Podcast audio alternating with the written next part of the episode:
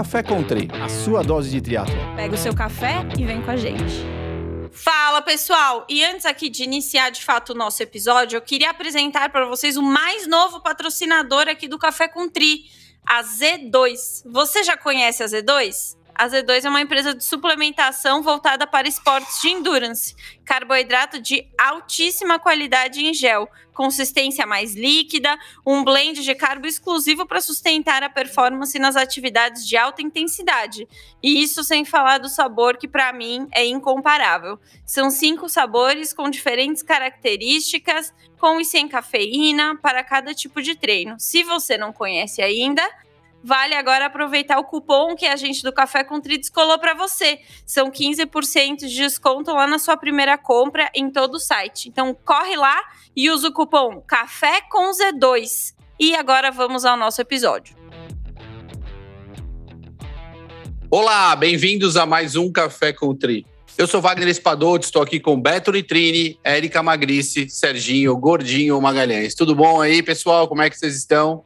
Aê! Bom Fala, dia, boa tarde, Gepetão. boa noite! Fala, Gepetão. E aí? E Pocatelha? aí, pessoal?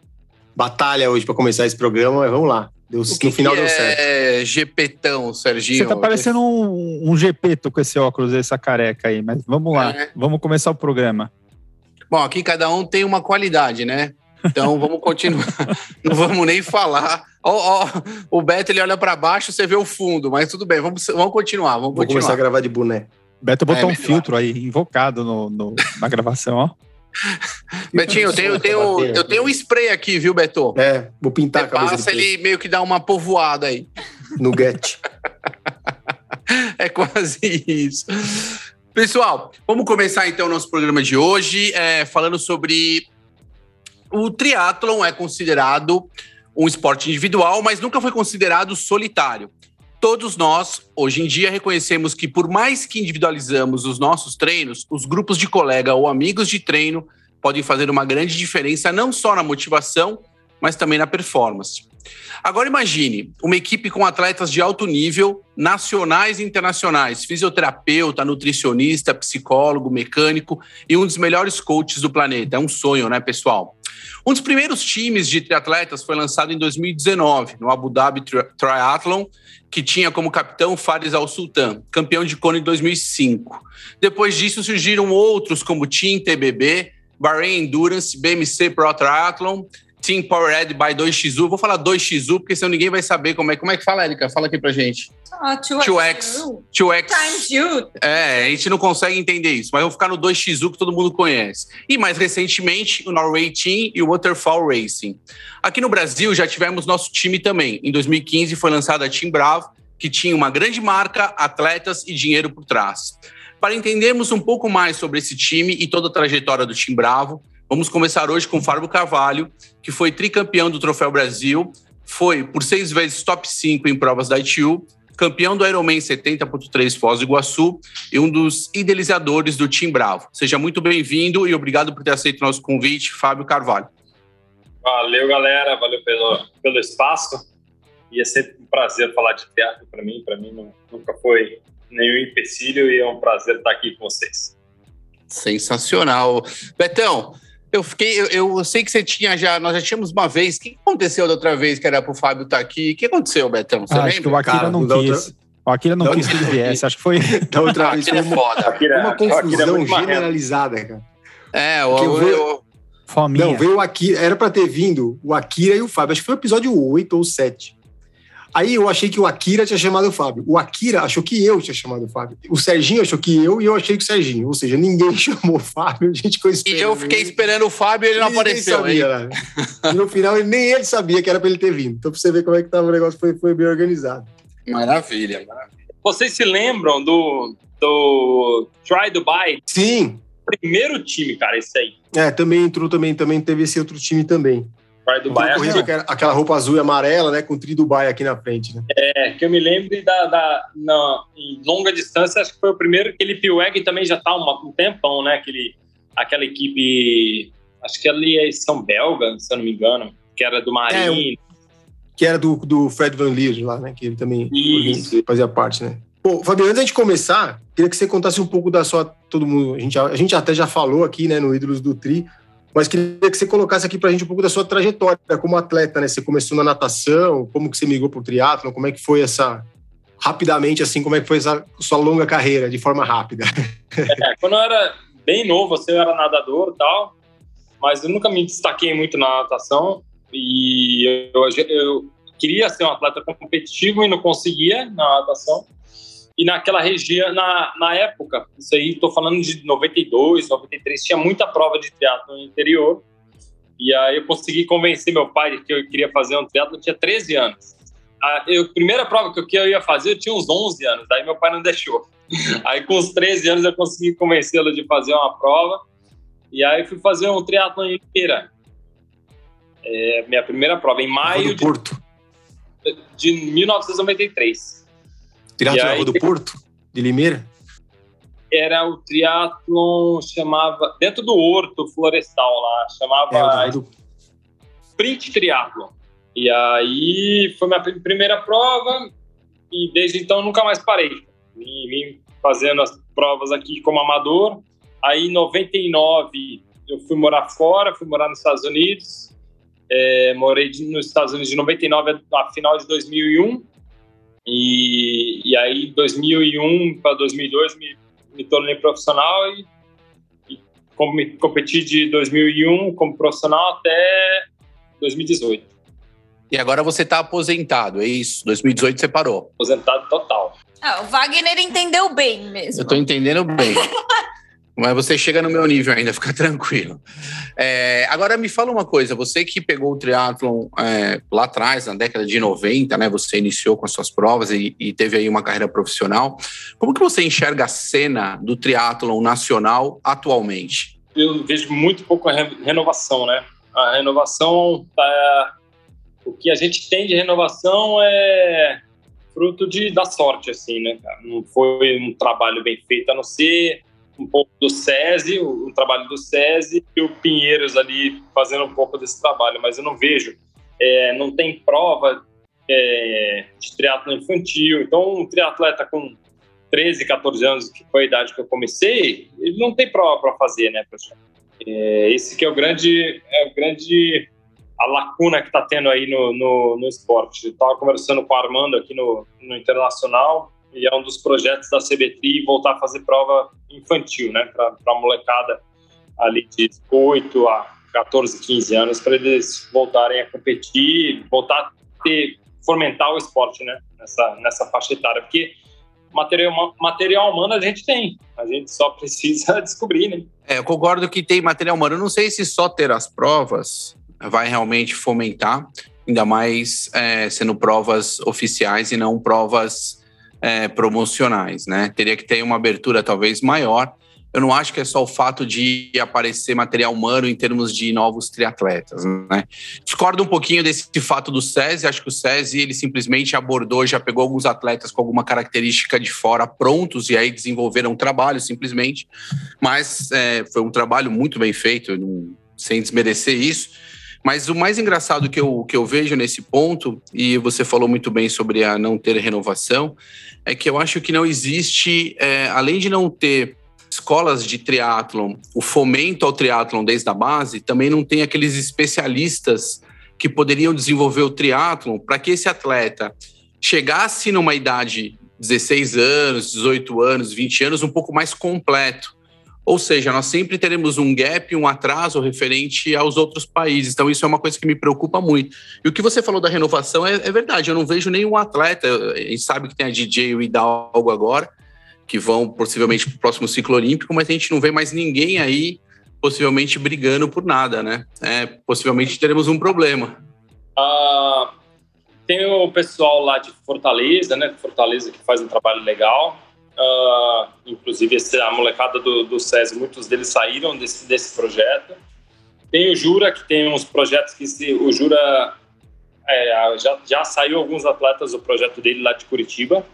É, o Jura está com, com, acho que já tá, se eu não me engano, ele está com 15 ou 16 núcleos no É, ele já a gente já fez um programa com ele já, ele conta, é bem interessante o projeto. Muito interessante e eu acho que a gente precisa de mais isso, entendeu? Mais, mais desses núcleos para a molecada ter contato com, com o esporte, né? É, é um esporte difícil de, de, da iniciação, até mesmo porque hoje equipamento faz muita diferença e equipamento é muito caro. Então, mas para a gente conseguir, para a gente conseguir material humano para a gente identificar, né, novos talentos ali, a gente também não precisa de, de tanta coisa assim. Então, dá para começar com algo bem básico e aí a partir dali sair lapidando, né? Mas vamos ver, vamos ver se, se vai acontecer esses planos aí que a CBTRI está angariando. Nesses quatro primeiros anos, a CBTRI estava meio que arrumando a casa, né? Pegou, um, pegou a casa totalmente desorganizada, então acredito eu que agora, a partir de agora, a gente vai começar a ver o benefício desse, desse trabalho feito por, por atletas, né? E não por dirigentes. Torcendo aqui. É, torcendo muito também. E vamos pegar no pé deles. Apesar de eles é. serem meus amigos, a gente vai pegar no pé deles. Vamos entrar aqui um pouquinho mais na, na nossa pauta de hoje, depois dessa mini discussão sobre o futuro do, do triatlon aqui. Acho que a gente estava falando, né?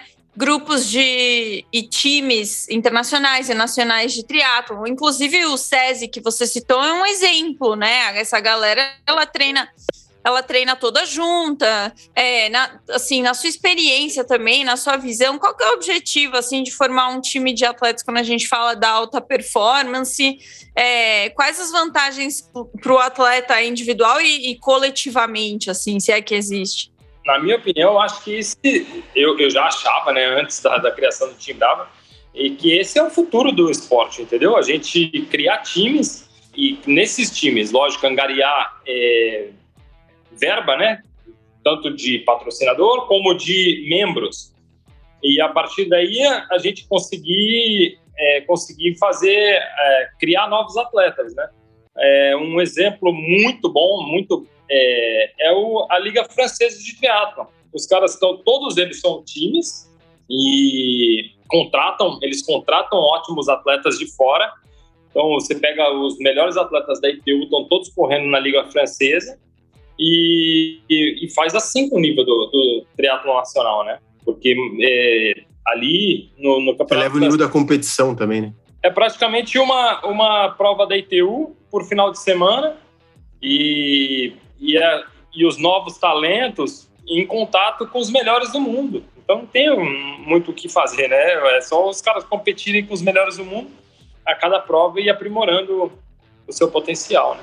Muito bem. Bom, vamos para uma, uma outra que eu acho que é, é, um dos temas aqui que a gente fala, mas, Wagner, antes da gente, é, da gente entrar na próxima pergunta, lá no início, você falou sobre o time que é famoso, o Abu Dhabi Triathlon.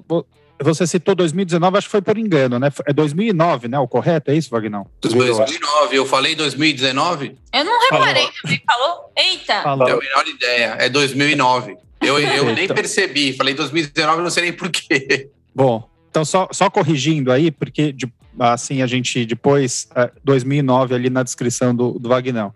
Fábio, aí entrando no Tim Bravo, né? A gente comentou aqui que o Akira teve, teve num papo com a gente, ele contou um pouco da, da versão de como ele, ele também participou.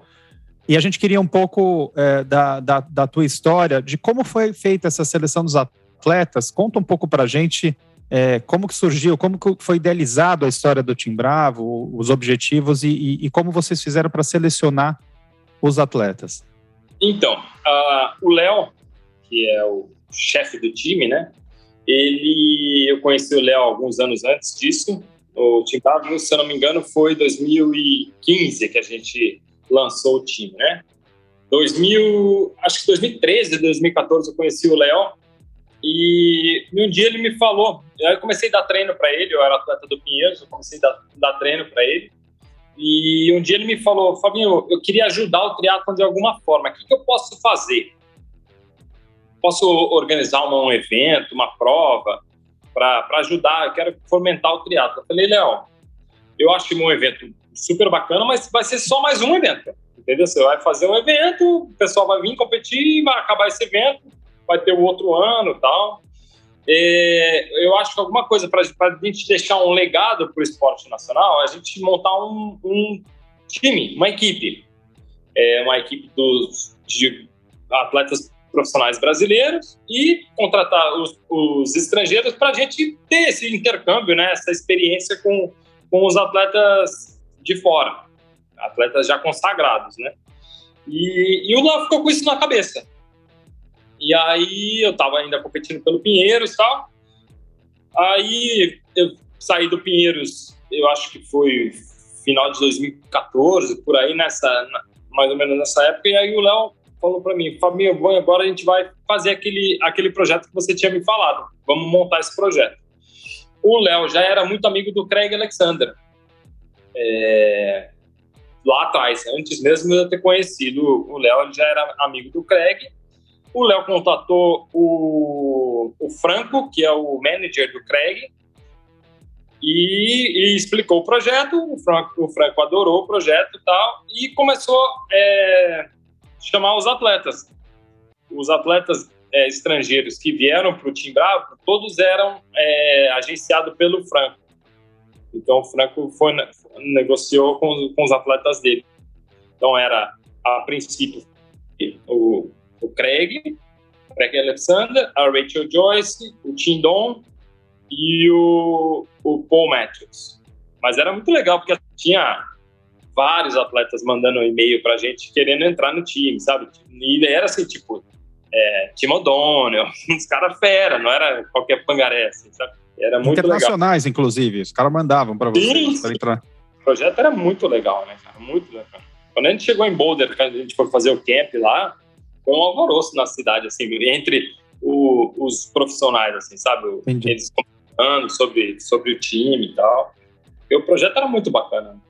Quais eram os objetivos, assim, a, sei lá, que vocês enxergavam a curto ou longo prazo, né? É, vocês acham que vocês Dentro disso, dos objetivos, vocês acham que vocês conseguiram atingir o, o que vocês se propuseram? Como é que fica isso ah, na tua cabeça? Bem, no, no, com os atletas estrangeiros, a gente, a gente nada, nada, a gente foi segundo em Kona, com a Rachel, e, e o Tindon, que a gente teve o azar de dele ter tido um acidente lá, né?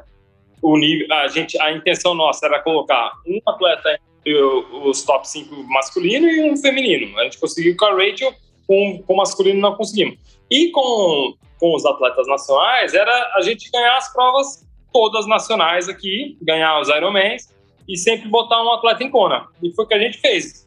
Primeiro ano a gente colocou o Gui Manocchio, ele ganhou Fortaleza e foi para Kona. No segundo ano a gente colocou eu, fui para Kona. E no terceiro ano o Vinhal. Então, é, e o Gui então ganhou Copenhagen também, né?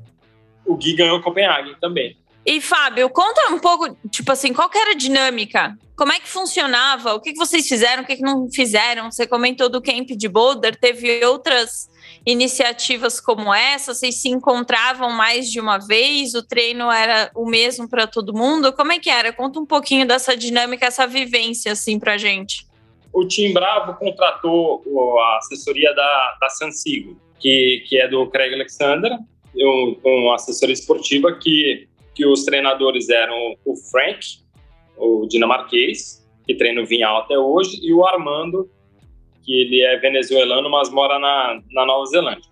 Então, eu e o Vinhal treinávamos com o Armando e o Guimanóquio, o Marquinhos e o Guimanóquio, Marquinhos e quem mais treinava com o Frank?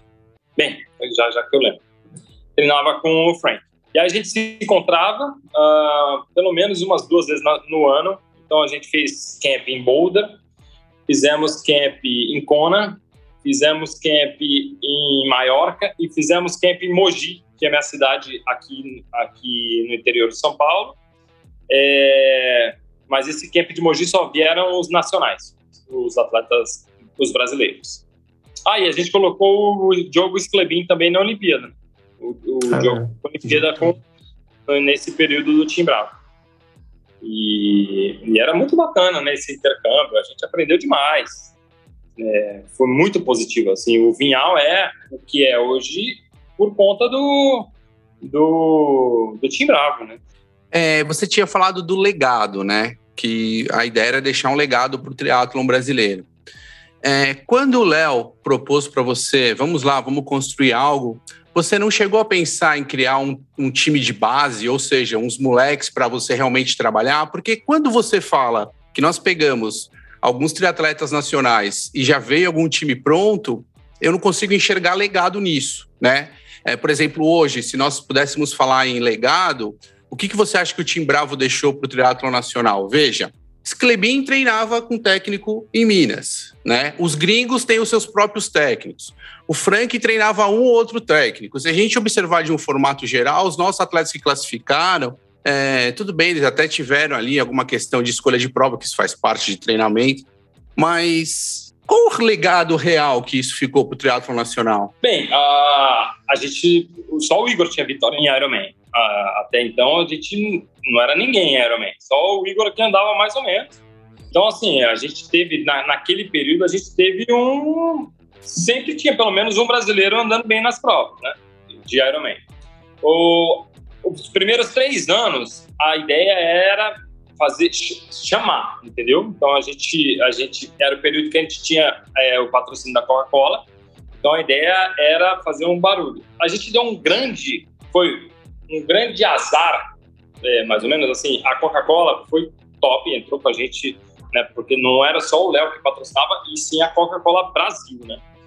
E a gente teve um a infelicidade desse período do Tim Bravo foi ser dois anos antes da Olimpíada do Brasil, do, do Rio. E, e a Coca-Cola, assim, o, o, projeto era muito pequeno para uma Coca-Cola, entendeu? Então, a gente, se fosse fora do período pré-Olimpíada, talvez a gente teria é, muito mais recurso de mídia, da, usando a Coca-Cola como isso, entendeu? E aí, e aí a gente cresceria muito mais como time. Aí a ideia era, a partir de, de dos, dos três primeiros anos, abrir para os age groupers também, tá?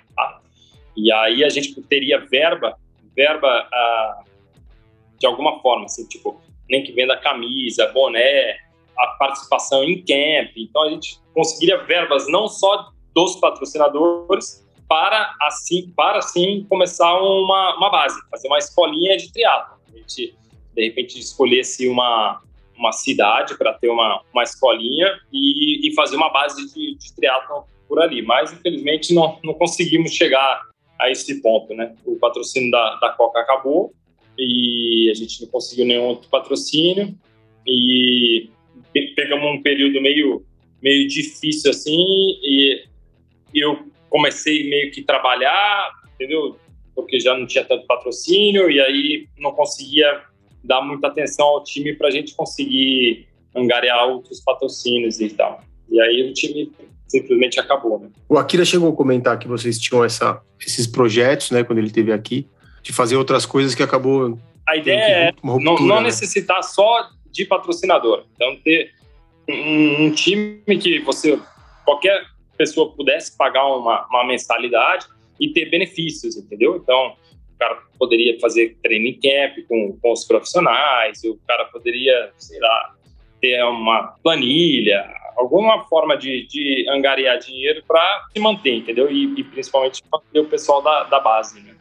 É, que, é, que é mais ou menos o que é feito, né? Tem, muito, tem muitos desses clubes que acabam, que a gente vê aí, que fazem né, finais de semana com os atletas, né? Às vezes junta amadores e profissionais juntos no final de semana e acaba levantando uma. Qual, qual é a federação mais forte do país?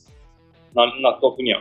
Na minha opinião, é, é de Santa Catarina. Santa Catarina, todo atleta que é de Santa Catarina precisa ser vinculado a uma associação. E essa associação ser vinculada à Federação Catarinense. E aí, nisso, rolam um, umas competições entre, entre as associações, entendeu?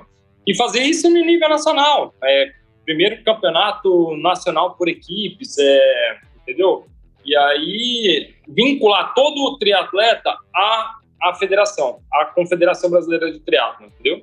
É, Santa Catarina sempre teve, né? Teve o JASC, né? O JASC era muito forte, né? Sempre tinha. A gente sempre acompanhava todo mundo até lá hoje. Tem, acho que tem é, até não, ainda hoje, tem, Beto. ainda tem.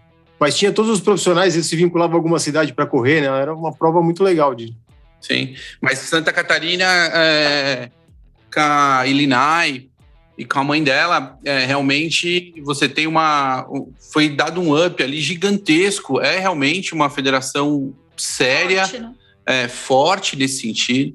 Eu acho que deveria ser obrigatório, obrigatório as provas, inclusive ter chancela de federação e confederação para que fosse vinculado esses atletas, ou seja, quer competir, você quer competir, não tem problema, você tem que ser filiado né, à sua federação, que está associada à confederação, porque só assim você começa a engrandecer o esporte, ter controle, né? E aí você começa a andar. É, é bizarro quando a gente vai, por exemplo, inclusive para campeonatos de fora, o nível de organização que se tem os age groupers é, brasileiros e os age groupers de fora. Os caras têm uniforme tudo certinho. Às vezes eu já cheguei a receber uniforme no aeroporto.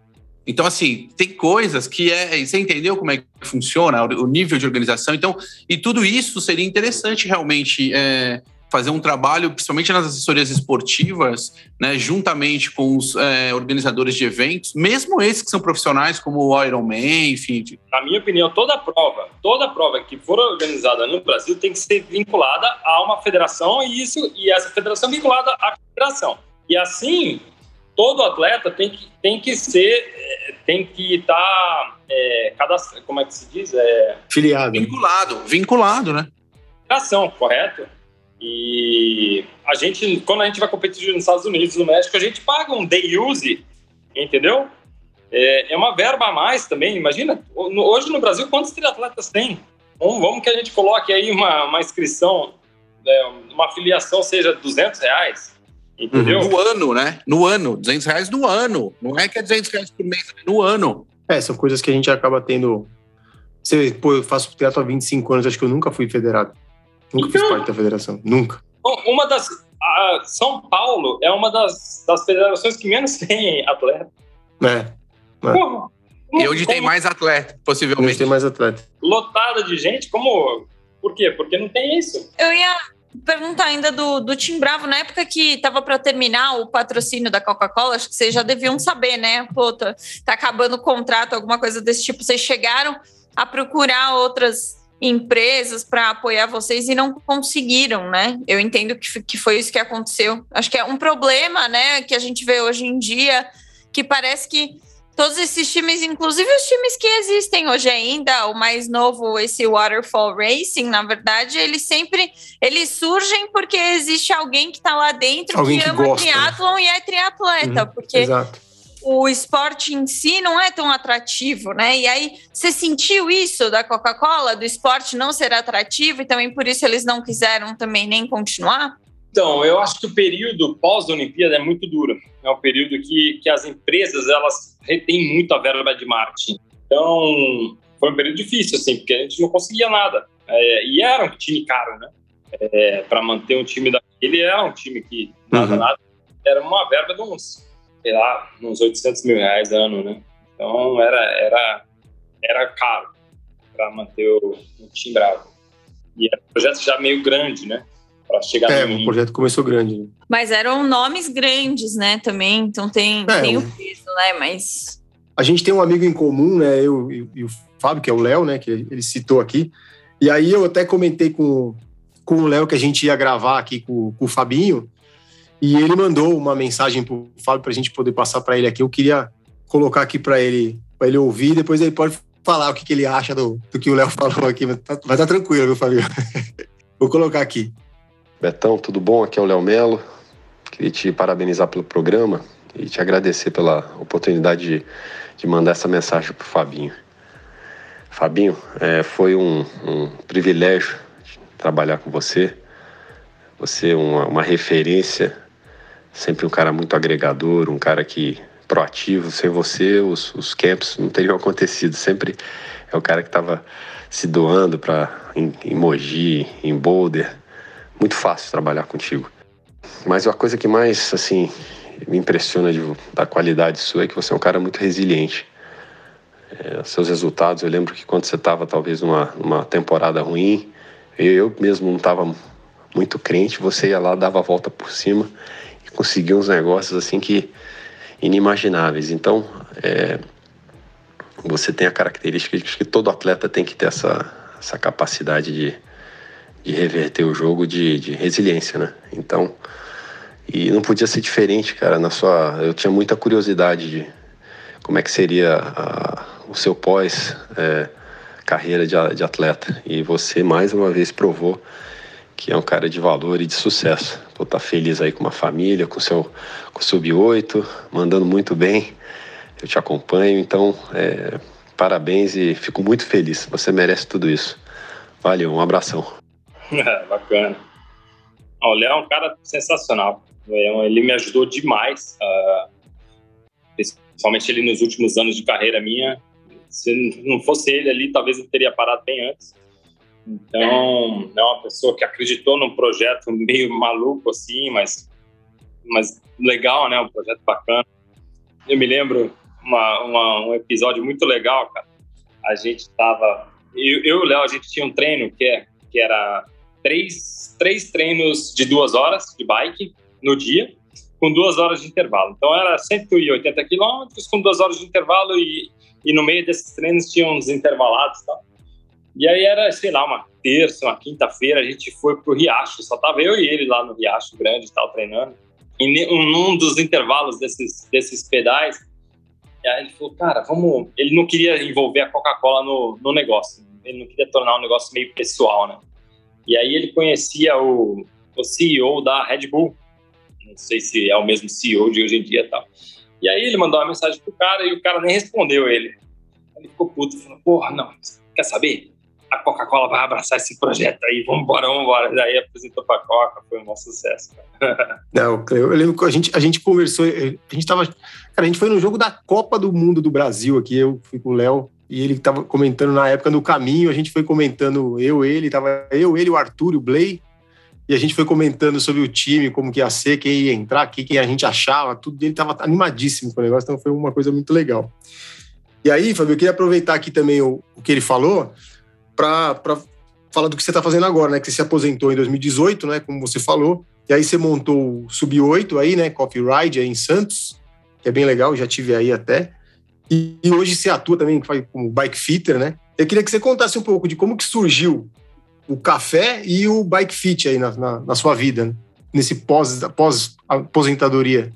É, então, o que aconteceu? Em 2018, quando a gente era. Quem abriu inicialmente o Sub-8 foi eu e o Paulo Miyashiro. E 2018 a ideia era abrir a loja, mas continuar competindo. Eu queria, eu queria terminar o ano competindo. Só que 2018 foi uma, minha vida foi uma loucura, assim, sabe? É, treinando para o Ironman, eu perdi um amigo, a gente estava pedalando junto e ele perdeu o controle da bike e foi para debaixo de um carro.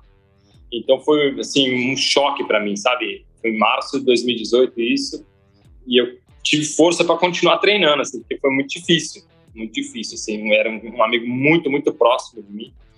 Então continuei treinando, tal, fui fazer o Ironman, fui fazer em, em memória dele, assim, sabe? Fiz a, a prova em homenagem a ele e tal. E logo depois a gente já é, começou a construir, reformar a, o ponto que a gente tinha escolhido para a loja. E aí o foco saiu muito do, do, do, treinamento. Assim. Como eu não gosto de fazer nada meia boca, assim, eu falei, ah, quer saber, eu vou me aposentar agora porque eu não vou conseguir competir em nível que eu gostaria de competir doando 100% ao esporte. Então, a minha última competição foi o Ironman de Floripa, fui nono colocado na prova. E depois disso, comecei full time no, no, no Sub-8 aqui na, na loja.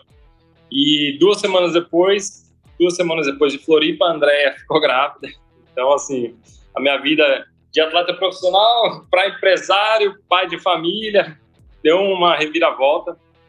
Mas foi um ano muito marcante na minha vida, assim, sabe? Foi um, um ano de bastantes conquistas e a loja está aqui. A gente só cresceu esses últimos três anos. Aí cresceu. A gente era uma lojinha pequenininha na ponta da praia ali. De, mais, era mais um, muito mais um café do que uma loja de início. A gente começou com 14 bikes na loja e tal. E hoje eu tenho aqui umas 150 bikes expostas na loja aqui. Então a gente cresceu bastante. É, o estilo saiu final de 2019 da, da sociedade. Agora sou eu sozinho aqui e batalhando. E aí, bike fitter, cara, eu comecei. Eu sempre fui doido por, por esse equipamento, é, melhor fit na, na bike e tal. E André me incentivou a fazer um curso de bike fit. Mas só que competindo, viajando muito, eu não, não tinha meio tempo para fazer isso. E em 2019, início de 2019, eu contatei o Ivan O'Gorman, bike fitter lá de Boulder, grande amigo meu. E aí eu fui fazer o curso com ele lá em Boulder, no Colorado. E aí voltei de lá e já comecei a fitar, fitar. Peguei o gosto, cara. Hoje adoro fazer bike fit. Eu, eu brinco que é o que me, me mantém em esporte, no esporte competitivo e alto, alto rendimento, entendeu?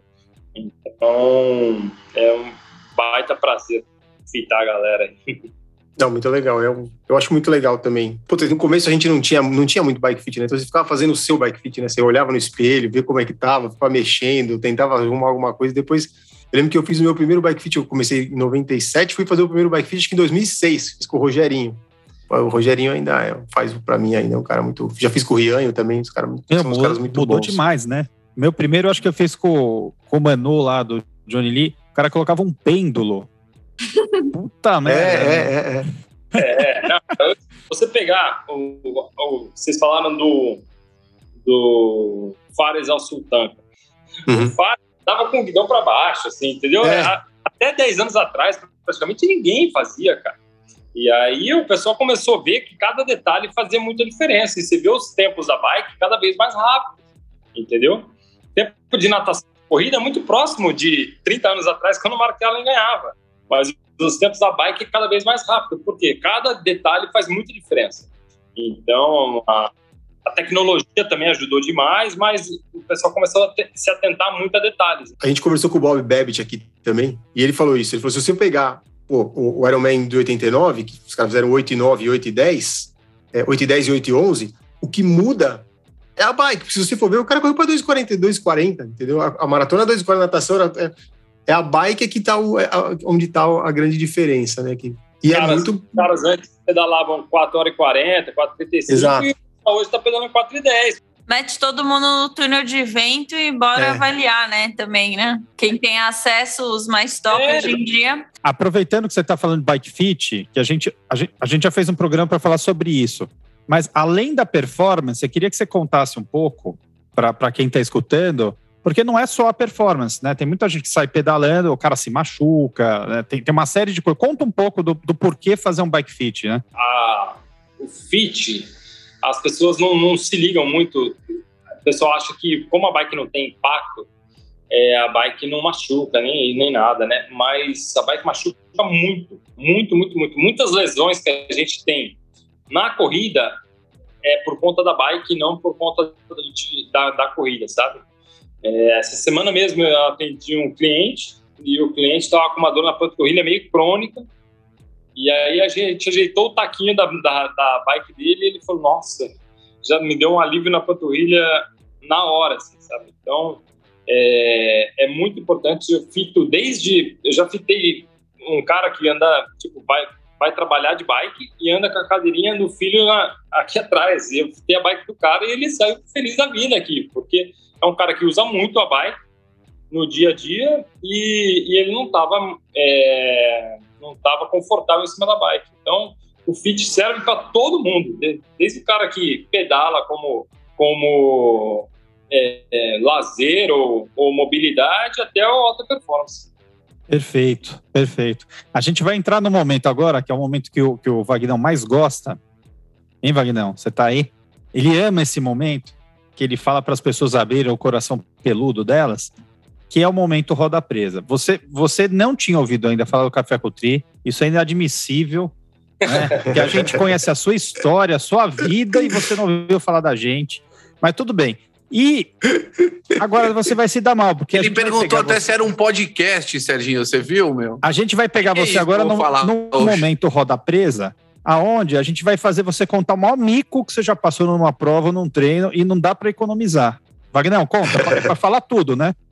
É, tem que abrir de verdade, né? Tem que ser aquele que é vergonhoso que você não conta para ninguém. Já tivemos uns bons e, aqui, né? E se tiver imagens, melhor manda. ah, foi tanto, né, cara? Eu não tô me lembrando. Mas posso contar de um amigo meu? Não, seu. Pode ser do amigo, vai. Vamos Pode falar do ser, amigo. A gente ser. sabe que é seu. a Meu gente sabe que é amigo. É, seu. Amigo do A amigo, do com você. amigo. Vai, pode contar. Esse é do Chiro, do Paulo Miyashiro. Ele foi fazer aquela prova, o GP. Tinha o GP, é, o GP lá em Balneário Camboriú, que era, que era largava por, por Time trial, né? essa prova e era no inverno. E aí o Chiro botou o macaquinho, botou roupa de borracha e foi pra prova. Aí saindo da água, ele baixou a roupa de borracha e tal, chegou na transição, tirou, só que ele não viu que ele baixou o macaquinho junto. Quando ele tirou, é, a- a- uma staff virou pra ele e falou assim: Ô moço, você tá pelado. E no inverno ainda. No inverno. É pior. No inverno, eu, eu, não, eu, não vou, eu não vou brincar mais do que o inverno, mas eu ia falar uma outra. E no inverno ainda. Isso é que é... Não, inverno e Miyashiro. Dá, É, vamos imaginar, só então. vamos imaginar. Que sacanagem. Cara, ele, ele falou que foi a coisa mais constrangedora. Ele falou: Eu queria parar de competir naquele momento. Não, e a gente teve, ó. E quando o Chicão veio aqui também, no mesmo, na mesma prova, no GP lá em, Santa Catarina, o Chicão pedalou com a bermuda rasgada, né? Com a bunda toda à mostra, né? Que ele, com a bunda de fora, rasgou também Eu a, a fico, bermuda eu dele. fico Então você vê que é uma pensando- prova complicada. Roberto, eu fico pensando nessa Steph. É, a Steph que teve a coragem de falar: moço, Ah, né? meu senhor, você está pelado. Não, você imagina, moço, moço, coitada. moço. Então, Quem ficou, com mais, quem ficou com mais vergonha, né? Ela ou ele? Uma muito boa, acabei de me lembrar. Eu, tava, fui fazer um long distance em Ubatuba. Não, Ubatuba não, desculpa. Era do, a, a prova do Célio. Mas só que... Não, Caiobá. Ah, É bar. nossa, esse é velho também. É, é, é. Aí, beleza, a gente tava fazendo a prova e tal, eu tava liderando, é, saí pra correr em primeiro.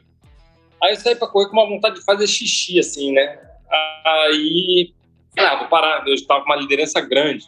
Falei, ah, vou parar aqui fazer um xixizinho nesse poste aqui. E aí, quando eu fiz assim pra fazer xixi, nossa, foi atrás, assim, enchi a calça. Nossa, fui correr 21 quilômetros com a calça cheia. Quando eu acabei a prova, eu ganhei a prova, eu fui direto pro, pro hotel. Eu terminei a prova, Cagada, hein, Fábio? eu Que não cagada, cagada, hein? nada. Nossa. E a assadura que me deu, É pelo que amor de ia falar. Né? Nem Meu fala. E aí também tem um outro quadro que a gente sempre faz para encerrar, que é o Ídolos, que você já fez parte aqui também. Se algum, que, quem é um ídolo que você tem no esporte, pode ser no triatlo, pode ser qualquer outro esporte, mas um ídolo que você tem aqui, que a gente pode depois também colocar aqui no nosso Instagram como ídolos do Tri. Ah, somos assim, eu admiro todas as pessoas bem-sucedidas, né, cara? Então, tipo, porra, tá falando o quê? Frodeno, Alistair Brown ali, pô, Mark Allen, lógico, né, que é da época que eu comecei, Dave Scott, e por aí vai, cara. Você pega um, um Christian Blumenfeld, é o ídolo de hoje, né, cara? Uhum, cara, uhum. pô, fez barba, cabelo, bigode no ano de É. 2001, né? Então, assim, eu, eu admiro todas as pessoas que são bem-sucedidas é, em, em tudo que eles fazem, assim, sabe? Tipo, até mesmo empresário.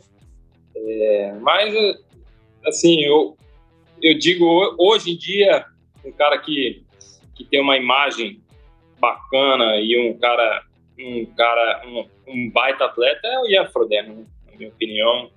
O Sim. cara ganhou, ganhou tudo, não tem, na, não tem que provar nada para ninguém e se mantém no topo, né? O Ian já foi, ô Betão? Já fizemos. Não veio aqui ainda, né? Tô, tô esperando o convite. Tá, Eu convidei, mas ele ainda Tá não esperando o respondeu. convite. Você tá esperando convidar, velho. Tá esperando Vamos convidar o bode. O bode. Vou convidar. Pode. Beleza, galera? Acho que é isso, né? Obrigada aí da, da participação. Fábio, obrigada da sua participação. Eu queria pedir, pessoal que está nos ouvindo, com muito carinho, sigam a gente lá no Spotify, sigam a gente no Instagram, sigam a gente em todas as plataformas de streaming. E, e aí lembrem de dar o like and avaliar a gente com cinco estrelinhas, por favor. Menos que cinco eu não aceito. É. Beijo. Vamos, vamos agora esperar o Fábio entrar lá, né? Pra dar um, um clique, dar um like. Quem olhando sabe ele um conhece like o Café com Vai Tri. dar, Dá vai um dar um like pra download, nós. A né? gente só Dá vai soltar o programa a hora que ele der o like. Quando não É, der o like, vai segurar esse Vou programa. levar um boné lá pra ele. O cara tem um café. Pensa só, o cara tem. Vamos gravar o programa lá agora. É, exato, vamos lá no no café Sub-oito. do Sub 8. A gente tem que fazer, vamos fazer no, interna no Internacional de Santos, a gente faz uma mesa redonda aqui na loja. Isso. Os atletas que vão correr, a gente faz uma mesa redonda aqui. Legal. Boa. Muito legal, dá pra fazer, dá pra gravar um aí bem legal. Outra coisa, o Sub-8 tem Instagram Tem sim. É, Sub-8 Bike Café. e quem quiser fazer o Bike Fit com você, É, por lá ou pelo meu pessoal, Carvalho Tri. sensacional. Então é isso, né, galera? Muito obrigado pela sua participação, pelo seu tempo e voltamos aí na próxima semana. Pode deixar que vocês ganharam mais um ouvinte. Valeu, Fábio. Obrigado. Valeu, Fábio. Obrigado, viu? Valeu! Valeu, galera. Café Country, a sua dose de triatlo. Pega o seu café e vem com a gente.